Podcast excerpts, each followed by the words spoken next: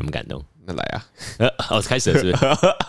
哎，我是 Bob 老师公文，哈哎，我没有忘记哦。你说开开头，对对对对对，是那么短还可以忘记我们这比较长，一开一开始一开始，？OK OK，那时候念那么照稿念，哎哎，我记得我记得最近常收到人家讯息，就是说我们是不是没有更新了？而且你有发现我们的 followers 在掉了吗？啊，没有，我跟你讲，前几天 Instagram 那个大宕机，我知道，但是但是其实那之前就在当。当然，如果要好面子，我们是可以都怪给 Meta 啦。对对对对对，应该是 Meta，不太可能是我们掉了，掉粉我们的粉丝也真的也真掉了。的真的真的，怎么可能是我们？我们这么优质对对对对对对，啊！这一期预计有没有五千，，然后现在降到五百吧？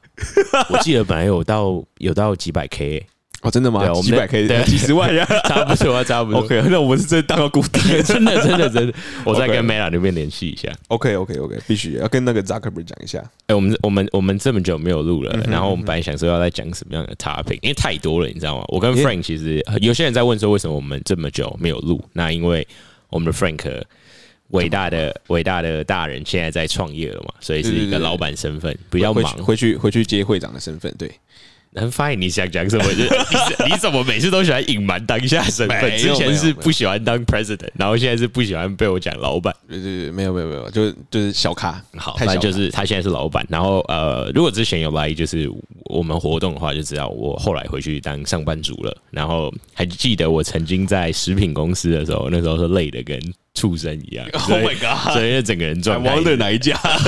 不能讲好公司 good company，然后 然后反正就很累啦，然后呃我们就休息一下是这样子，刚好也 brainstorm 蛮多的 topics，不然其实之前有一点点小小卡住了这样子。那要不要跟大家打个招呼啊，Frank？哎，我是 p o p 老师公文，讲这个，我是 Frank。嗯，Yeah，就是嗯，其实其实真真的是时间过得很快。距离我们上次录录音，其实也不过过了一个礼拜而已嘛。是吗？那感觉都没有像一个礼拜而已上，你都没上传了。对对对对对对，我们我们其实上上次录应该是三月多，对不对？我记得好像三月多，然后然后就存档，然后存到五月。差不多，差不多，大概是这样。反正啊，那时候就忙了，但是我觉得没有关系，就是充电一下也好，这样。真真的很忙，真的忙。我我自己的状态是，我们我们公司刚刚刚开，然后现现在我家一楼办公，然后就被你知道台北人很喜欢检举人，哦，你被检举哦，反正我们的我们的住户就就觉得很觉得很莫名其妙，为什么会有人坐在那边坐一整天这样子？讲真的，我们之前在三重，你的另外一个家不是也是被检举走的哦？但是但是那个是一开始是他们他们 OK，哦，他们他们他们说就是是得到 permission 说就是建建商那边的代销说可以用，OK OK，对，只是因为 Hero 打牌太太吵，乱讲乱讲，对，然后嗯，反正我们这边就就被住住户有有检举，然后也是太吵。就有问，然后总干事就就来，然后我就说，那那我租嘛，嗯。我租，然后就谈 deal，我就那当天当天刚好开他们要开会，嗯，管委会开会，然后我就 deal，然后就讲好了，我隔天继续啊、隔天继续上工，按按那时候有说要付钱？有说要付钱，OK OK，已经谈好钱多少了，还在那边 bargain，然后然后结果过也也也也过没多久，过没多久，然后又有人又来检举，然后那个已经跟他说，就是我们我们我们有付钱了，对对他还不管啊，就就是在在那边烦啊，OK OK，然后跟他说你的身份，没有没有没有，现在要多一个嘞，没有没有没有没有。压不住是不？我是？然后反正后来有一次，为什么不回最答？最 trigger 的 最 trigger 的那一次是我们坐一桌，然后 PO 来找我们 OK 他坐另外一桌，他在 PO 那边是那个我知道的 PO，对，fine fine fine，好久没听到我我们的名字，嗯，对我们 pol，真过得非常好。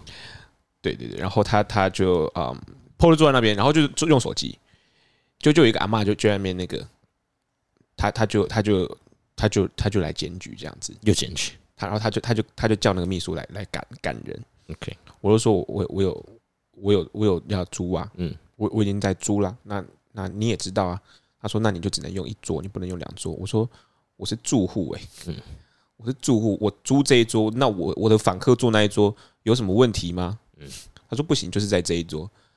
然后我说你你这你你脑袋是装装了什么那个？全部整个空间里面就我们在使用而已。你说今天有其他人，那我们我们当然离开，就是我我们我们移移走甚至我跟我跟管委会的 deal 就是，只要有住户要租整个空间，他只要敢他只要要租，我直接闪人都没问题。就是我你你跟我讲，你不要马你不要直接跟我讲，那你就是你至少提早讲，那我我就我就换地方办公就好。我我都我都这样子的。然后今天是完全没有任何人在使用，晚上六点下下午六点没有任何人要使用，然后就因为有一个人在那边跟你跟你靠腰，然后你就跑过来，然后要赶赶我走，你是怎样？我是你狗是不是？就是 很愤怒，哎。我是我是住户哎、就是 I I pay you salary。That's true, that's true。简单来说就是呃，那时候反正就是找 office 有点出问题，所以之前比较忙，大概是这样子。对对对对对，哦对，不知道为什么我突然提到这个，没事谢谢你把我拉回来。没事没事，我刚刚发现。想想想到就特特别不爽，反正 I get it, I get it, 反正我们那时候就是有有这样一个来回，然后后来后来我们就找了办公室，哦，反正非常，贵，就直接付付下去，那当然差点是有就卖屁股。是有这样子的能力跟财力，。我那时候打电话给 Hero 说，你能不能卖个卖个屁股？没有，他没有，他没有，他很爽快，他差点买下那个 office。没有没有没有有有有有有。好，那呃，反正我我我后来我们在思考说，那这一集要讲什么？我后来想一想说，刚好我最近因为我后来就是回去工作了嘛，然后我其实要到一个新的一个合约了。那如果有人不知道这个制度叫什么的话，它其实就是 contractor，我不知道，哎、叫约聘。它中文叫约聘，简单来说就是蛮多。我觉得我不知道台湾的大公司，但是外商公司其实还蛮喜欢走这种约聘制度。那好处就是可以节省 HR 的人事费，然后呃也相对来说比较没有那么保障，因为呃如果你是那种五百强的外商公司，基本上会配股啊，然后会有一些期权给你，或是匹配的对这种福利，但是呃 contract 都没有这些，所以对公司来说是一个蛮省钱的方式。好像像 Google 会有些那个 contract 是整个直接包下一一间公司的整个量能，有是有的，是有的。像我们公司在台湾，甚至公司直接在它里面，像 Google Yeah，直接在里面办公。嗯完全有的。像我们公司自己就有开一个分公司，是在找的我们公司的 contractor，所以是有的的，是有的。OK 那刚好我最近到了换约的过程，然后 Frank 最近也遇到了一些真人的一个过程。然后其实最近又我知道，就是毕业的话有两个时间嘛，一个是五六月，然后另外一个是就是呃过完年的时候，大家会想说领完一个年终，然后换换跑道这样子。没错，所以我跟 Frank 就觉得说，哎、他以老板的身份，然后我以一个即将换约的员工身份你也是来跟大家老板啊，在那边 乱讲乱讲，然后然后以大家换，就是以这个角度啦，然后来跟大家分享说。要怎么样跟你的雇主算是 negotiate 更好的 salary，或者是你在面试之中你要怎么样快速展现自己的优势，这样子没。错，潜规则。我开玩笑的，那是他们公司，大家没有没有去的时候胸部要露一下。我我觉得我们公司要，我我已经在思考要定一个规则，因为因为会越越来越多人加入，Yes，然后大家都是年轻，我们我们我们那个目前的那个平均年龄在二十五岁上下，哎、那我现在我这边就有第一个，就是以从老板的角度不能谈恋爱切进去你那边，就是你觉得一个二十五岁的人，嗯哼，那我们当然不用说他经验会多少，基本上大学刚毕业也不会有多少钱。你觉得二十几岁的人跟你谈多少的薪水是你一开始可以接受的？我说你，你可以说后面有什么影响的东西，我看能力简短来说我看能力，因为因为嗯，有人跟我嗯前几天而已，有人跟有人跟我开五万，OK，多到五万五这样子，大概讲一下的 background，然后十五秒讲完，非常专业，他非常专业，然后 OK，他业界人士。他是业界人士 OK，OK。他做了两年了，，OK。所以他在这这个方面已经算有点算是 expertise。OK OK，然后他他有把一个品牌从原本没有什么名气，然后直接在就在网络上 build 这个整整个弄起来这样子。OK OK，所以他开这个价位，然后底薪不含奖金，然后我觉得 OK，所以 he's hired。嗯、就是可能还要再谈一下这样子，因为、啊 OK 就是我这边都没问题，可是就是哎、他几岁？双方要那个因为我刚刚的前提是大概他二十五岁左右，二六还可以二六还二七，我忘记了，对啊，可以。然后其他的话，其实我们基本上都是都是以三万三万多上下，OK，大概三万到四万左右。那有有有些比较有经验的，我会我会给到四万。哎、那你身为老板，你会喜欢在 interview 到什么样的阶段，还是要等他签 offer 的时候，你才会讨论到薪水的部分？然后你是喜欢我先 bring it up，还是你是喜欢人家来丢你才讲哦，我们其实我们都都我们都是只有一次 interview，？OK，所以我们 interview 完的时候，我们都会直接啊，快结束的时候，我们就我们就会问说啊，你你希望的待遇是什么？所以你们会用你希望的待遇是什么？嗯哼可是你不直接讲一个数字的原因是什么？因为他希望的其实根本就不是重点，对不对？他希望他希望五百万啊，那你一定一他不会开五百你一，定水就泼过去了。所以，所以我是觉得，以一个雇主的角度，或者是当然，我等一下会分享，我现在是受雇人员来说，其实我觉得问员工说你想要多少，我觉得是一个蛮，我个人认为是一个蛮没有意义的问题，因为我们都想，身为员工，我们都想要多啊，可是你愿不愿意给啊？对吧？嗯所以，所以我是想说，那那嗯，你问这个问题的时候，你在你在期待什么？你为什么不直接跟他说我们的 package 是这样子？因为因为他每一个人每一个人的能力不一样，那我们是可以，我们有打勾，我们一零是有打勾，就是我们愿意接受应届毕业生，Yes, 也可以接受没有工工作工作经验的这样子。yes. 然后嗯，所以每一个人的经验不一样，不是说你你到了这个这个地方，你就是这个这个这个职位应该有的薪水。是那最主要是因为啊、嗯我们我们可以接受我们我们训练员工，我们不讲我们不讲员工，我们讲伙伴。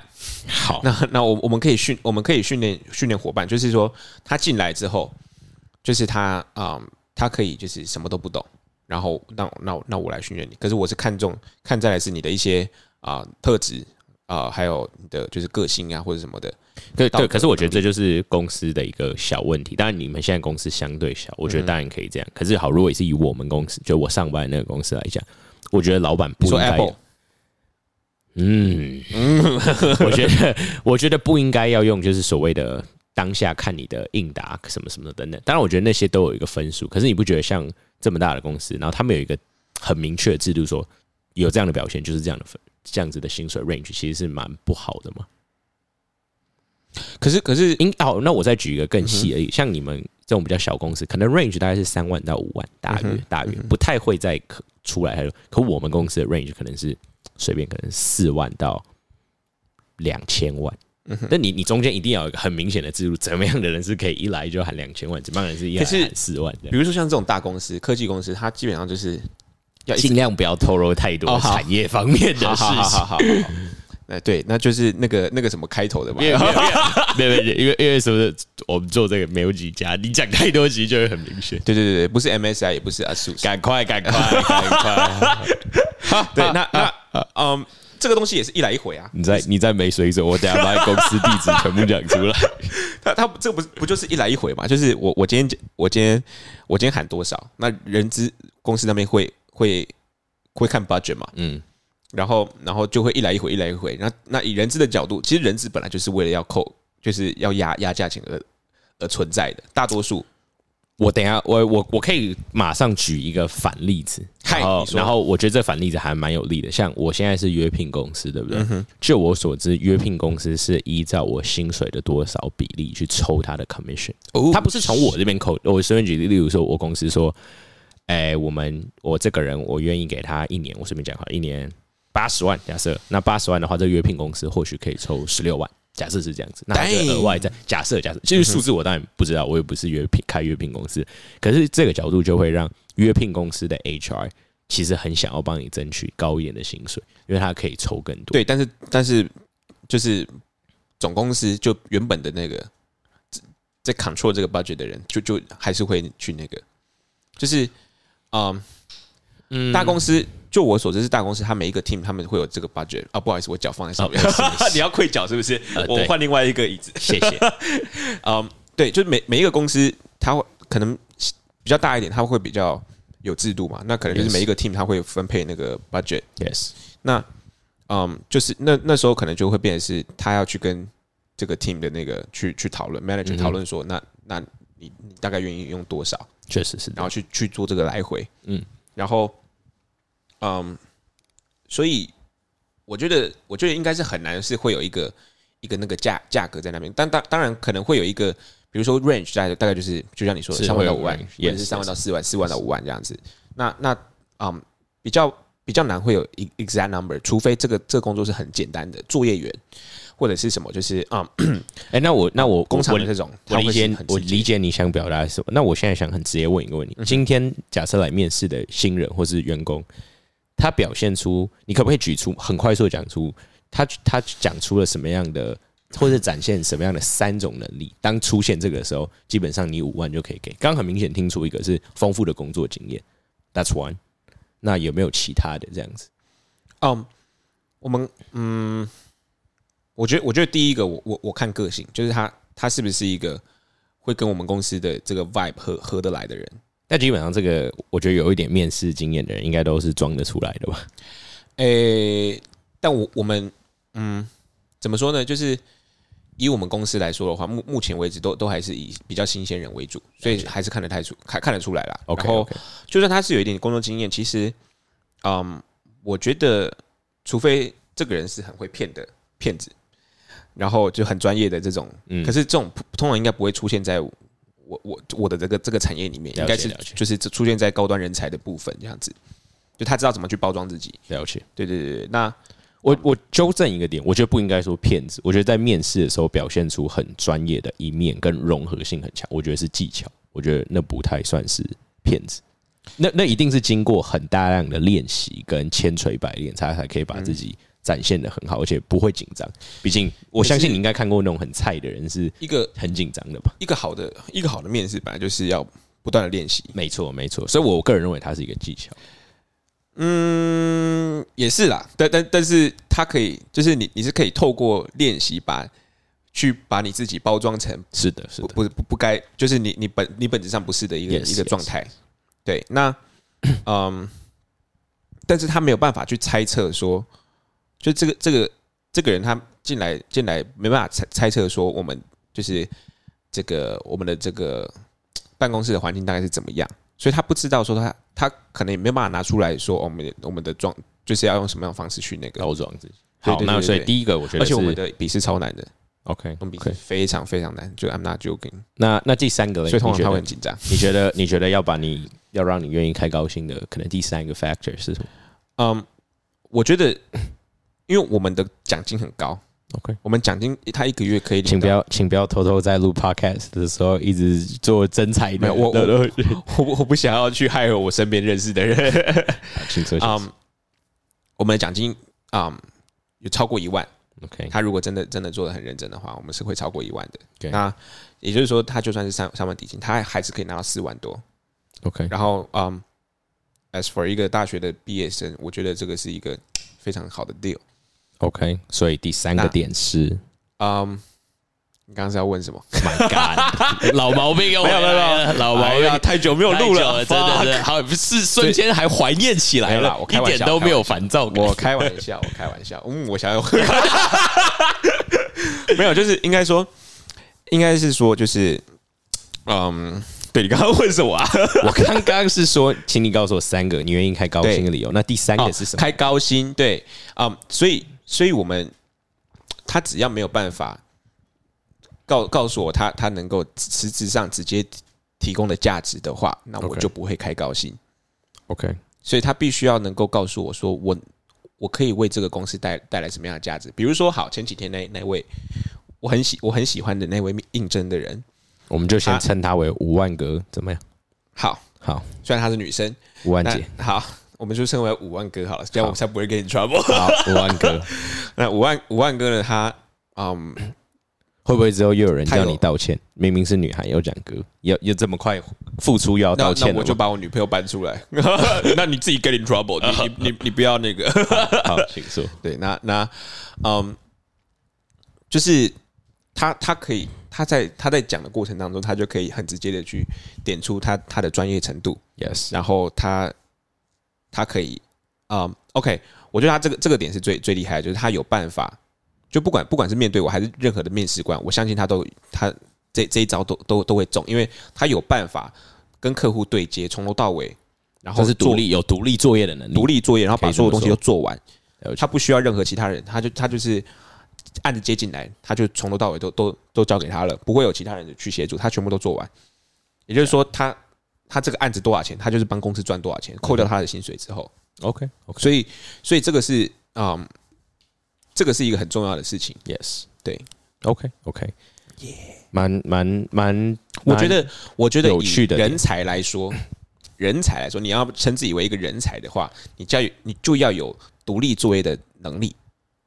OK 你 OK，你没有没你没有办法独立作业的话，那你就你的那个薪水很难高，除非你是就是这种特特殊的那种就是职位这样子。我觉得好，从我那现在从我的角度来分享好了。我觉得呃 r o Frank 的角度可能是一个新创小型企业的老板，他看中的点。那我可以来分享一下，就是我那个是迷你的 学生会，不要学生会不要不要不要，是学联。呃，我觉得可以。那如果大家是对于进大公司有兴趣，或是外商公司有兴趣的话，还有我会内推，可以听听看 Google，可以听听看我的分享。你再讲，我就把你公司名称讲出来，加地址，然后员工人数有几我们换公司，我们换公司。好，然后呃，我觉得我好，我先讲一个还蛮重要的一一个一点，就是我知道在台湾找工作，很多人都是上一零四。嗯哼。可是说真的，我就我所知，我的老板很喜欢从 LinkedIn 上面去找人。他他是外国人，他是外国人，他他非常喜欢去呃 LinkedIn 上面去找人。所以我会建议所有的毕业生，或者你今天有要做转职的动作，或者是你要跳槽，你都要把自己的 LinkedIn 去做准备好，不要只是在一零四，不管你在任何地方。这是我的，我觉得我的第一个 suggestion。嗯。然后哦，然后 by the way，我先提一下，我先来讲一下，就是要进大公司的生态。然后当你学会或者你有从这里面收获到一点点东西，我在后面讲到要怎么去 negotiate 的部分。毕竟如果你都还没有进来，你又要怎么 negotiate 呢？这 negotiate 一定是最后的阶段嘛。所以我前面先讲一下，就是你可能需要具备的一些能力，这样子。嗯，那第二个是你需要常常去把你的履历去做更新的一个动作。这个有点像对应到 Frank 前面的，就是你要证明你是可以 bring something to the company，对吧？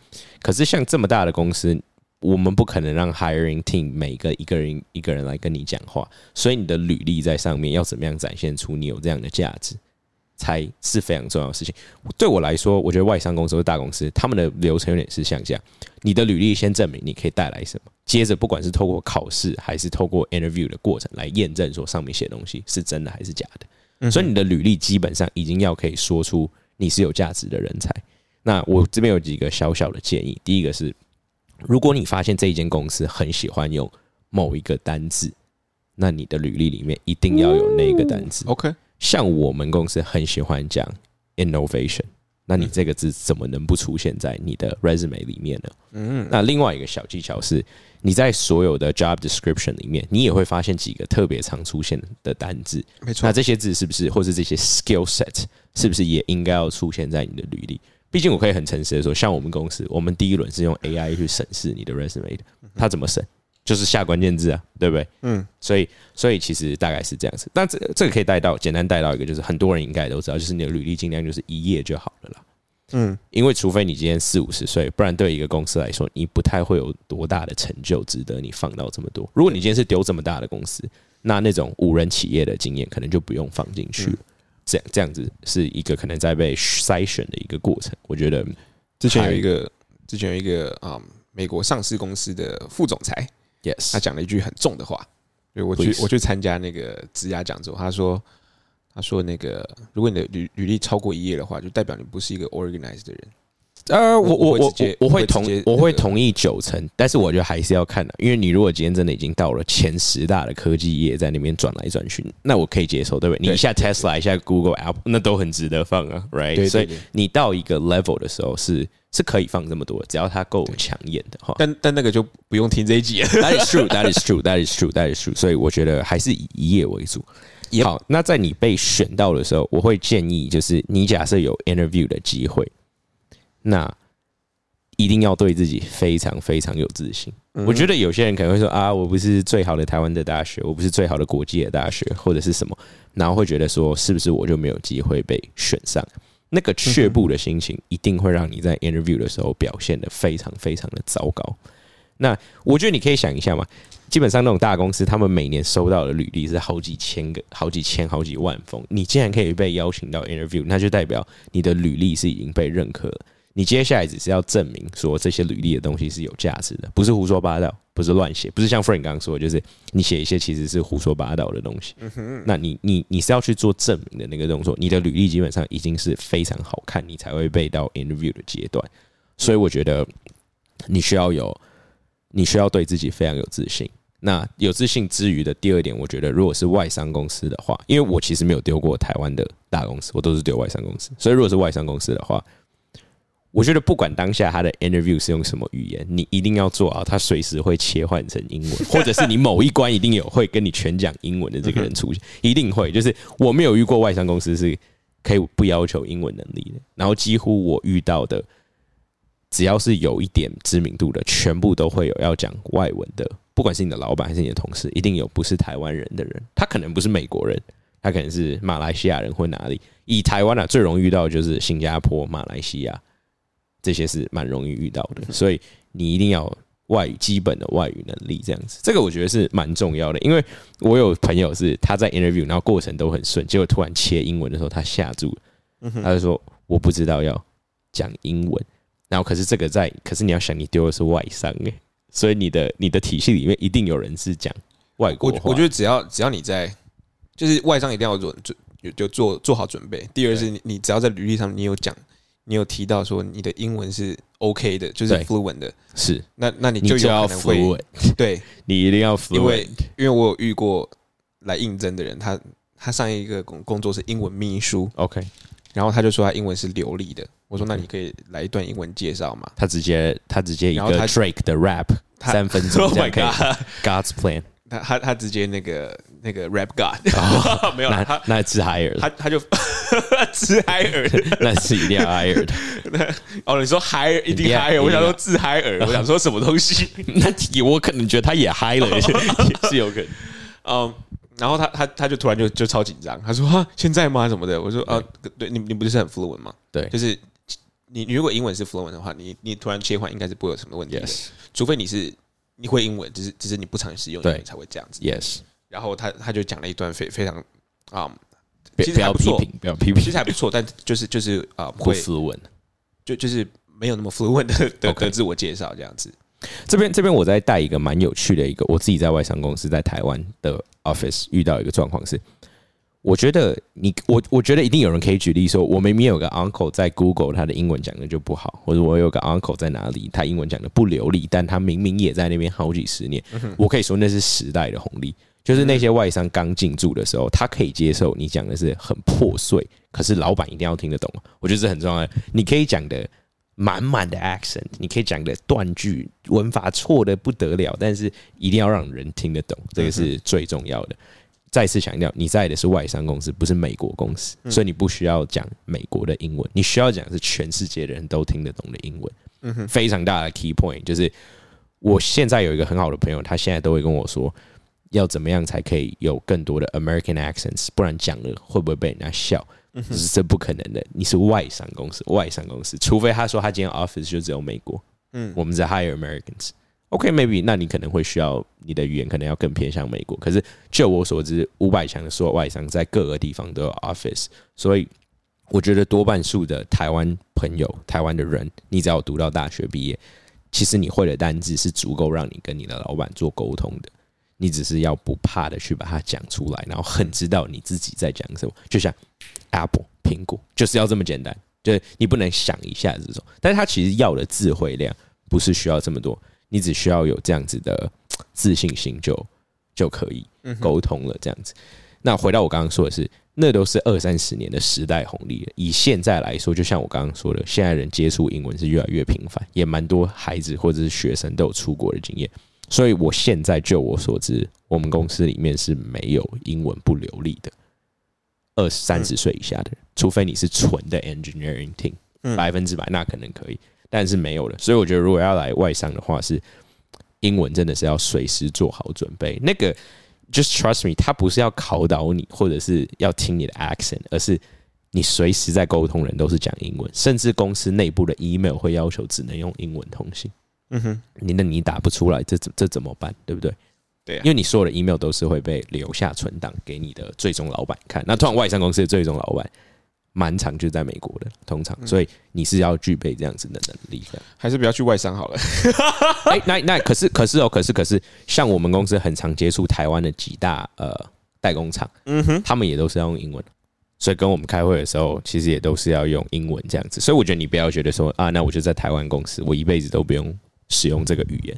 我觉得呃，这个武器库准备好，基本上是蛮重要的。好，那这大概是 interview 的 process。那呃，应该说记基本的 essentials。那如果讲到 process 的话，我觉得，呃，我觉得我个人认为会有三个大的地方，你要快速去做到这个东西。